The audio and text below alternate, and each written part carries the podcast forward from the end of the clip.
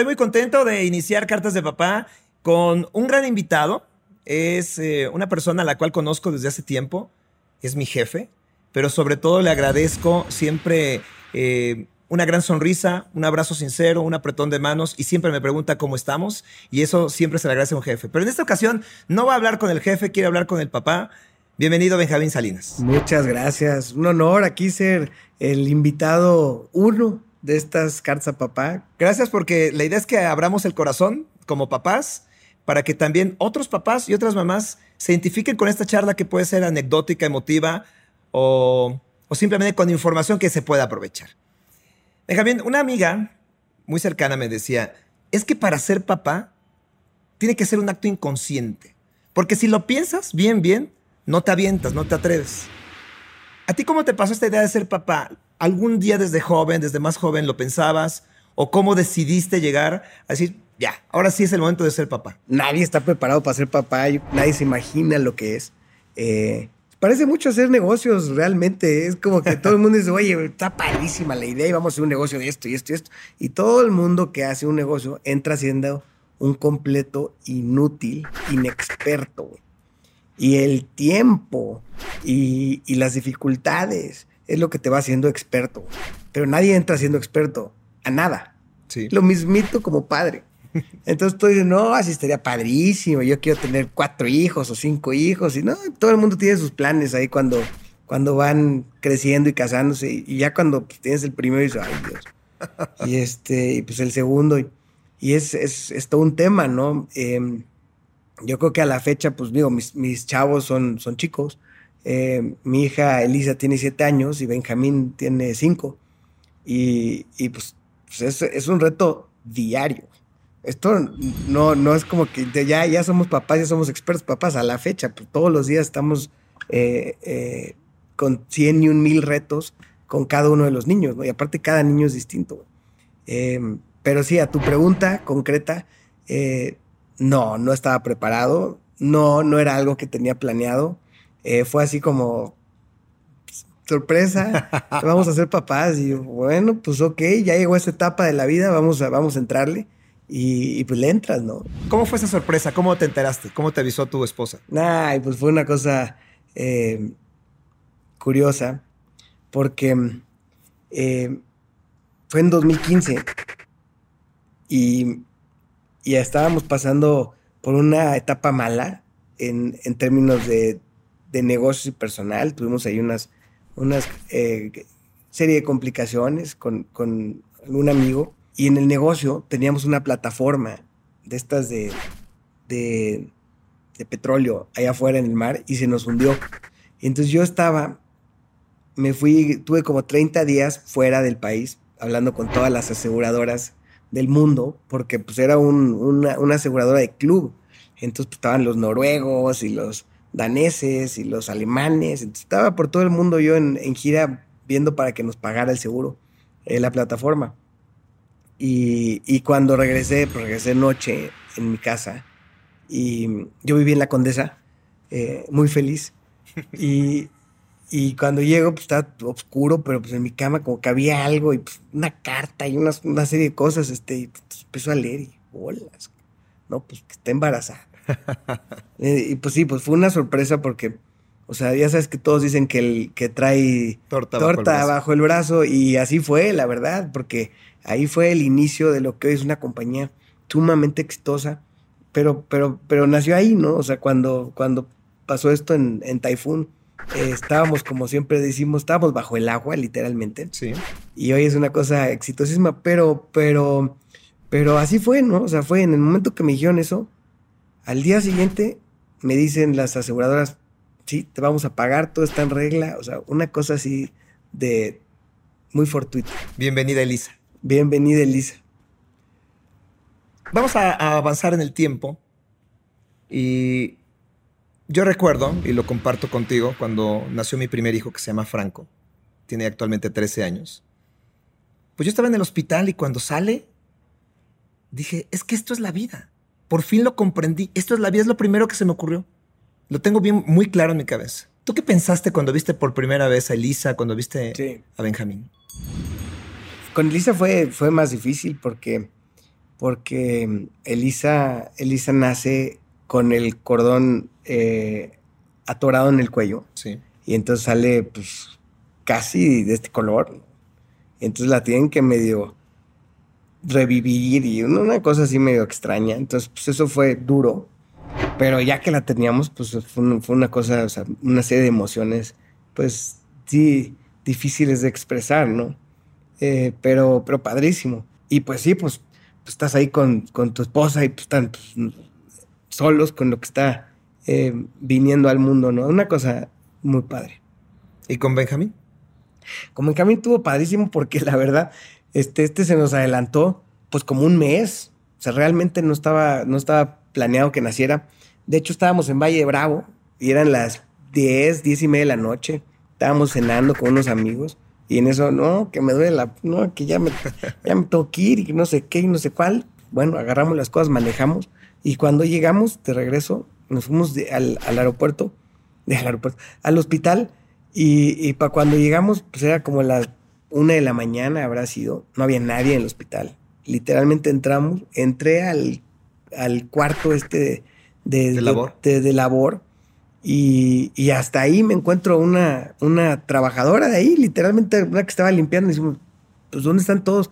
No es que es puente, no hay nadie en el hospital, no, pero, pero ya van a ser el niño. Entonces le llaman ahí como una enfermera que estaba por ahí. Ni siquiera nos pusieron pulsera, nada. Y de repente dice, no, pues no, ya trae 11 centímetros de, de dilatación, ya van a ser el niño. Literalmente estuvimos ahí media hora, nació, me lo entregaron, no había nadie. Estuvimos tres, cuatro horas ahí este, recuperándose en la mañana y dijimos, ya vámonos a la casa. Y ya me, así como me lo entregaron, nos fuimos, ¿no? Entonces sí estuvo, estuvo curioso. Una de las primeras decisiones que tomamos como papás que van a influir en su, en su vida es el nombre. Sí. Parece cosa sencilla, pero de pronto se vuelve complicado. Sí. ¿Tienes a Elisa Fernanda? Sí. ¿No? Me imagino que Fernanda, evidentemente, es por, por tu esposa, ¿no? Sí. ¿Y Benjamín? Sí. ¿Cuántas personas de tu familia tienen el nombre de Benjamín? Varias. Varias. Lo estuve investigando y, y, me quedo pensando, sí. debe ser un gran apapacho tener sí. el nombre sí. de quien inició esto, ¿no? Sí. Pero también un, un, gran compromiso, ¿no crees? ¿Cómo pensaste o por qué tu hijo también se iba a llamar Benjamín? Sí. Elisa le pusimos, no, y curiosamente, eh, pues, ¿qué era? Mi tatarabuelo habrá sido. Tatarabuelo, pues no era, bisabuelo, era mi tatarabuelo. Era una persona que se llamaba Benjamín Salinas y era de Monterrey. Y, y su esposa se llamaba Elisa Rocha. Y entonces el nacimiento de, los siguientes fue la, creación de Salinas y Rocha, con don Hugo Salinas Rocha.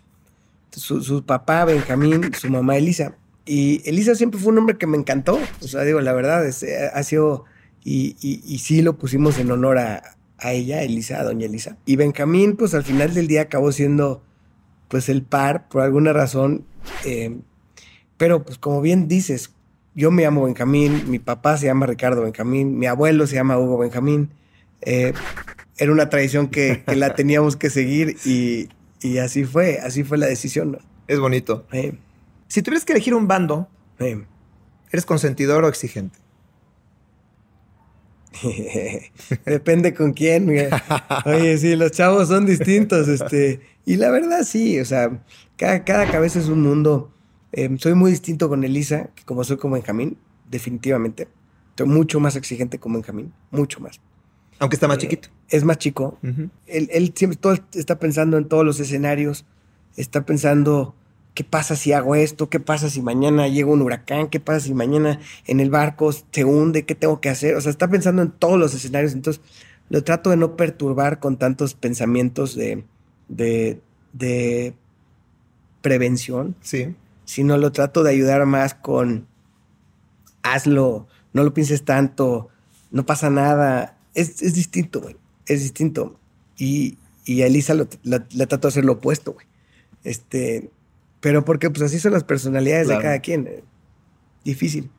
Ahora, también dicen las abuelas, los abuelos, los papás, eh, ya más experimentados que nosotros, que cuando se es papá nunca más se vuelve a dormir igual.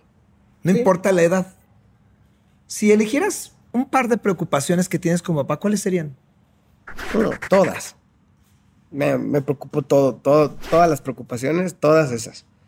Y pues sí, repito, y, y por, por cada chavo es distinto, ¿no? Pero Elisa me preocupa pero literalmente su vida, güey. Digo, o sea, Sí. no, no te pares ahí, te vas a caer. O sea, digo, por Dios, te vas a matar. O sea, entonces ella le tengo que decir, cuidado, cuidado.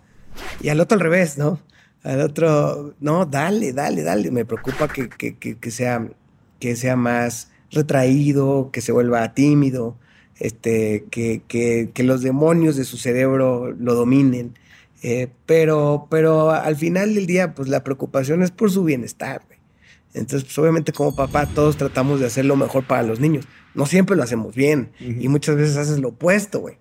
Entonces, esas son, ¿no? Está- todo el tiempo estoy pensando, esto es lo que debo hacer con este chavo y esto es lo que debo hacer con este chavo. Y son dos distintos planes, ¿no? Pero motivados por las mismas preocupaciones. ¿eh? O sea, yo siempre digo, bueno, ¿cómo va a ser Elisa cuando tenga 16 años, güey? Este, pues hoy es, pues es, es lo que es, es un desastre y es padrísimo y come y, y, es- y entonces, pero pues en algún momento tiene que cambiar eso, ¿no? Entonces, este, oye, vamos a trabajar en modales y vamos a trabajar. eh, son, son las preocupaciones de cada padre, quiero pensar, ¿no? Un amigo me dijo cuando estaba a punto de convertirme en papá que todo el mundo te va a dar consejos. Y entonces él me dijo, el mejor consejo que yo te puedo dar es que no sigas los consejos. Cada quien se aprenderá por su propia historia. ¿Tu papá te dio algún consejo para ser papá?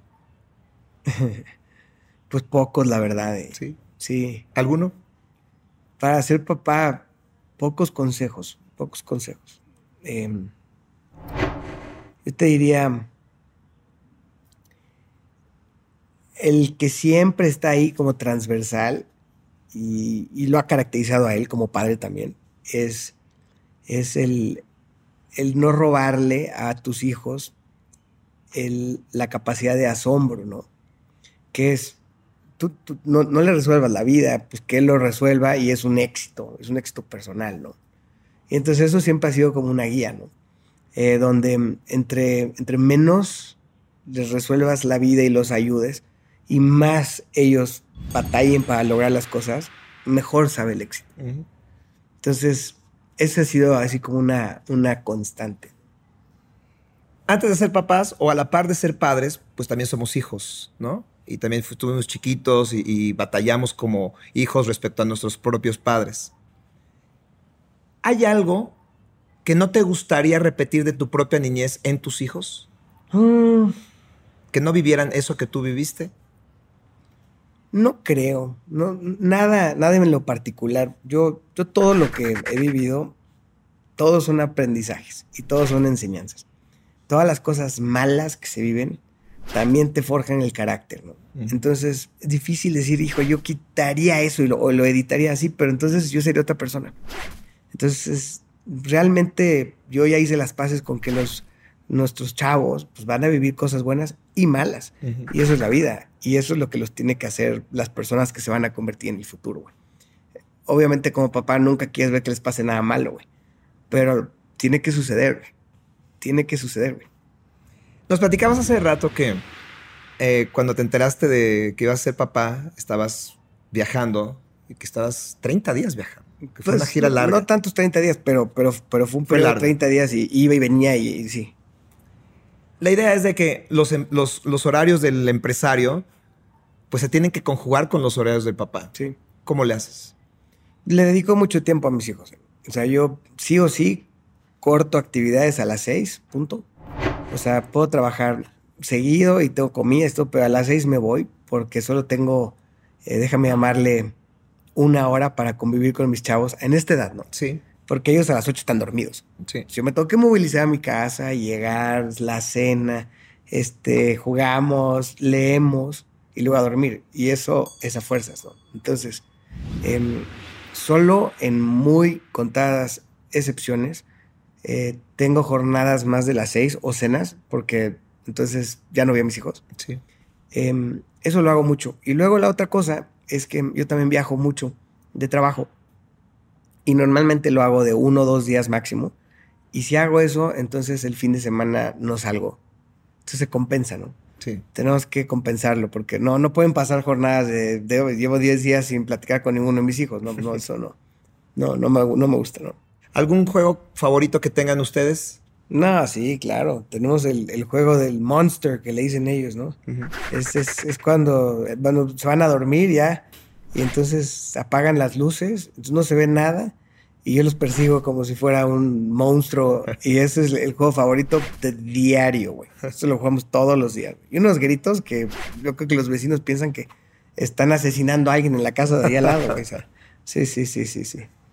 Me encanta escucharte porque de eso se trata este espacio. ¿no? De que todos, al momento de ser papás, pues todos somos iguales. Sí. Sin embargo, a los ojos de la sociedad en general, de quien conocen a tu familia, a tu padre, a ti, podemos pensar que los hijos de Benjamín, en este caso, pues son unos hijos que tienen todo. ¿Sí? Estoy hablando de lo material. ¿Cómo se educa a unos hijos que en apariencia tienen todo? Sí. Porque pienso yo que también es otro reto complicado. Muy difícil, muy difícil. Ese es uno de los retos más, más latentes que tenemos. Y sí, como bien lo dices, pues es, es lo que es, ¿no? Y lucho contra eso todos los días. Lo, tengo, lo tengo muy claro lo que tenemos que hacer. Eh, para los niños, eh, ellos no tienen nada, por más que lo tengan todo. Entonces, te pongo el ejemplo de esta semana en la que estamos, ¿no? O sea, es, oye, ¿quieres los zapatos estos gilis que, con rueditas? Pues está perfecto, pero, pero tú tienes que quedarte en tu casa, en tu, en tu, en tu cuarto, sin despertar a tu hermana durante 20 días. Y pues ahí vamos, el contador, ¿no? Y, y- y lo ves que se despierta en la noche y ya se quiere ir para allá y se atormenta y llora y todo, pero no se sale del cuarto. Entonces, lo está, lo está trabajando, se lo está ganando. Claro. Y llega todos los días en la mañana, a las 6 de la mañana. Papá, no me pasé al cuarto de Lisa. Perfecto. Te faltan ya cinco días y te los ganas. Entonces, es lo mismo. Es, tiene que tener él el sentido del éxito. güey, Porque lo gratis no se valora, güey. ¿Y en el caso de Elisa? ¿Cómo es esa, esa exigencia? Elisa, te digo, es, es distinto, Ujú. es distinto lo que yo le exijo a Elisa. Todavía no está en, en ninguna, en una edad donde quiere cosas. Ella todavía no, no- jamás ha dicho, "Oye, quiero comprarme esto o, o aquel otro. Ella es completamente de emociones. Ella es una persona eh, transparente, donde si está feliz, está feliz, está triste, está triste, está, está enojada, está enojada. Entonces, con ella es distinta, ¿no? Ella es clase de baile, vamos, vamos a bailar. Si lo haces bien, hacemos un show toda la familia, y entonces esas son las cosas que la solucionan. Lo material todavía ni siquiera está en un plano eh, en, en- en su mente. güey. Claro. Entonces es, es distinto. Va mucho más a el domingo. Vamos a, a inflar el, el inflable y vamos a jugar todos en familia. Perfecto. Pero para hacer eso, tienes que hacer estas tres, cuatro, cinco cosas. Comer bien, limpiarte bien, estar bien peinado. O sea, Sí. cosas más básicas. Más distintas. Sí. Muy distintas. Eh, ¿Quisieras tener más hijos? No. No. ¿Por qué? Ya aquí, hasta aquí llegamos. Hasta aquí llegamos. Te voy a decir por qué. Porque es un compromiso, eh, donde pues, tú eres padre y no dejas de ser padre, güey. No porque ya creció un niño o ya dejó el pañal. Entonces ya, ya lo puedes dejar a un lado, ¿no? Y el, yo ya decidí que le voy a meter todo mi tiempo a estas dos personas. Y, y no estoy dispuesto a fraccionarlo en más. Es un compromiso mío. Y no es porque no quisiera más, todos quisieran más, ¿no? Este, eh, pero, pero no se trata nada más de, de- de las emociones en corto plazo y la felicidad de tener un nuevo bebé. Yo, yo me comprometo a, a que a estos chavos los voy a acompañar el, el resto de su vida, ¿no? Este espacio se llama Cartas de Papá y como te platicaba, inició pues por unas cartas de un servidor, como una catarsis, ¿no? Sí. De, de quitarme un poco el estrés o de compartir estos sentimientos que como papá de pronto nos cuesta más trabajo, ¿no? Sin hacer un ejercicio largo, pero sí, sí, digamos que en ese mismo punto. Supongamos que tú le escribes una carta a tus hijos. Sí. Y esa carta, a, quien tú quieras, si es a Elisa o si es a Benjamín, o si es el mismo concepto para los dos, esa carta la van a abrir el día que tú no estés, que ya no estés aquí. Compártenos dos o tres ideas que tú crees que podría decir esa carta. Pues muy buena, güey. pero probablemente me iría por... Es difícil porque pues, todos somos humanos y tienes o un hermano o un primo o un amigo y es muy fácil, muy fácil hacer comparaciones. Y eso es muy malo en general. Em, tío, y cada persona es diferente. Así como Elise es una cosa, Benjamín es una cosa. Y este, probablemente lo que yo les diría fuera eso, ¿no? Ser auténtico a lo que tú eres no te hace mejor o peor que el resto de las personas. Entonces, yo sé muy bien que, que Elisa va a ser de una manera el resto de su vida. Así nació, es lo que es. Y, no tendría que exigirse hacer otras cosas que a lo mejor no lo va a poder lograr o no lo va a hacer con la facilidad o el gusto. Lo mismo para Benjamín. Entonces, poder aprender lo que a ti, cuál es tu elemento como persona, para mí sería lo más importante. Si tu elemento es la música, el baile, este, eh, dar, ayudar, ese es tu elemento. No, no hay que moverle tanto, ¿no? Yo he visto personas que se pierden de su elemento y son infelices y tienen todo. ¿eh? Eso no me gustaría verlos, verlos así. No, no es tanto eh, el éxito económico o el éxito social o el éxito en base a lo que las otras personas piensen de ti. Las redes sociales creo que hacen, pueden hacer un montón de daño. Sí. Em, pero las personas que consigo mismo están bien y están en su elemento, son las personas más felices que yo conozco. Entonces, yo por ahí me iría, ¿no? A, busca tu elemento, busca lo que te gusta. No nada más lo que te gusta, sino lo que eres bueno en hacer, porque normalmente van juntas. ¿eh? Sí, sí, sí, sí. E, ese elemento es fácil de, de decir, eso es. Pero también es fácil desviarte, porque no es lo correcto, no es lo que me conviene, no es lo que mi mamá o mi papá quieren. Eh, por ahí me iría yo. Te vas a una serie de preguntas rápidas. Sí. Les contestas con, con la mayor cantidad de. la menor cantidad de palabras. Ok. Sí. Para Benjamín Salinas, ser papá es. Lo máximo. Ya nos dijiste que no, pero si tuvieras otro bebé por alguna circunstancia, me gustaría que fuera. Niña. Sabemos que la marca de la casa son los empresarios, pero mis hijos de grande van a ser buenas personas. El primer cambio de pañal fue terrible. ¿Te acuerdas cómo fue? Sí, sí me acuerdo. ¿Los compartes? Sí, sí, no, pues es, ya sabes, son de esos días donde la mamá no está y tú estás sola y entonces, y de Elisa y y llegas, es un desastre, y pues la pobre ahí no sabe ni qué hacer, pues la tienes que ayudar. Por más que pues, no sabes ni, qué, ni, por dónde empezar, ¿no? Pero pues así, y media hora después, pues ahí medio se logró. Lo más cansado de ser papá es... El compromiso. compromiso con los niños. Desde que llegaron mis hijos, yo... No duermo. Muy bien. Finalmente, Benjamín, vamos a, poner este escenario, que eres un super papá, pero un super papá me refiero que también tienes poderes de superhéroe. Superpoderes, va. Superpoderes. Ok. Y pudieras heredar, más allá, ya platicamos de los valores, de la integridad, de la autenticidad, de que estén en su elemento, pero hablemos de fantasía. Si tú eres un papá, un super papá con superpoderes, ¿cuáles te gustaría heredar a Elisa y a Benjamín? A Elisa le donaría el poder de la música. Sí. Eso es lo que le donaría. Y a Benjamín le donaría, probablemente sea el manejo de sus emociones. Es lo que haría. Que pueda dominar sus, sus demonios. Benjamín, es extraordinario entrevistarte. Nunca habíamos platicado de esto. Siempre eh, nos une el trabajo.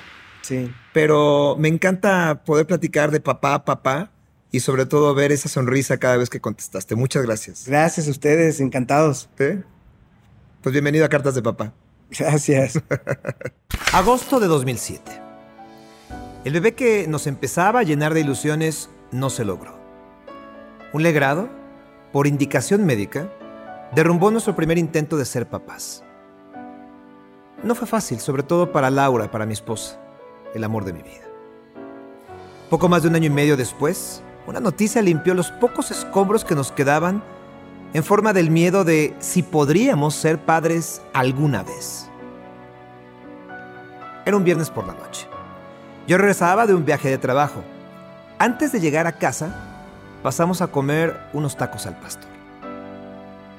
Luego nos fuimos al departamento y al llegar, mi mujer me entregó un sobre con un ultrasonido. Tremenda noticia para brindar, chocando nuestras mejillas y lágrimas de felicidad. ¿Por qué no me lo dijiste antes? le pregunté. Me contestó, con poca ternura pero atinada. ¿Cómo crees que te lo iba a decir en una taquería? ¿Cómo te iba a decir que iba a ser papá comiendo tacos? Cierto. La noticia más importante de mi vida tenía que tener su espacio, nuestro espacio, nuestro nido. A partir de entonces nuestra vida no solo cambió, mejoró. Porque, como me dijo un día mi padre alguna vez, un bebé en camino siempre será una bendición. Y mire que me lo dijo alguien que embarazó a mi mamá siendo menor de edad y sin nada en qué caerse muerto. Hoy día, mis dos bendiciones ya tienen 13 y 11 años.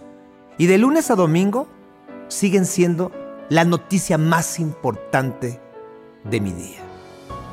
Postdata. Lo que más cambió en mi vida, la noticia de un hijo, fue el ya no dormir a pierna suelta. Ya no duermo igual, pero sueño más que nunca. Soy Sergio Sepúlveda, bienvenidos a Cartas de Papá.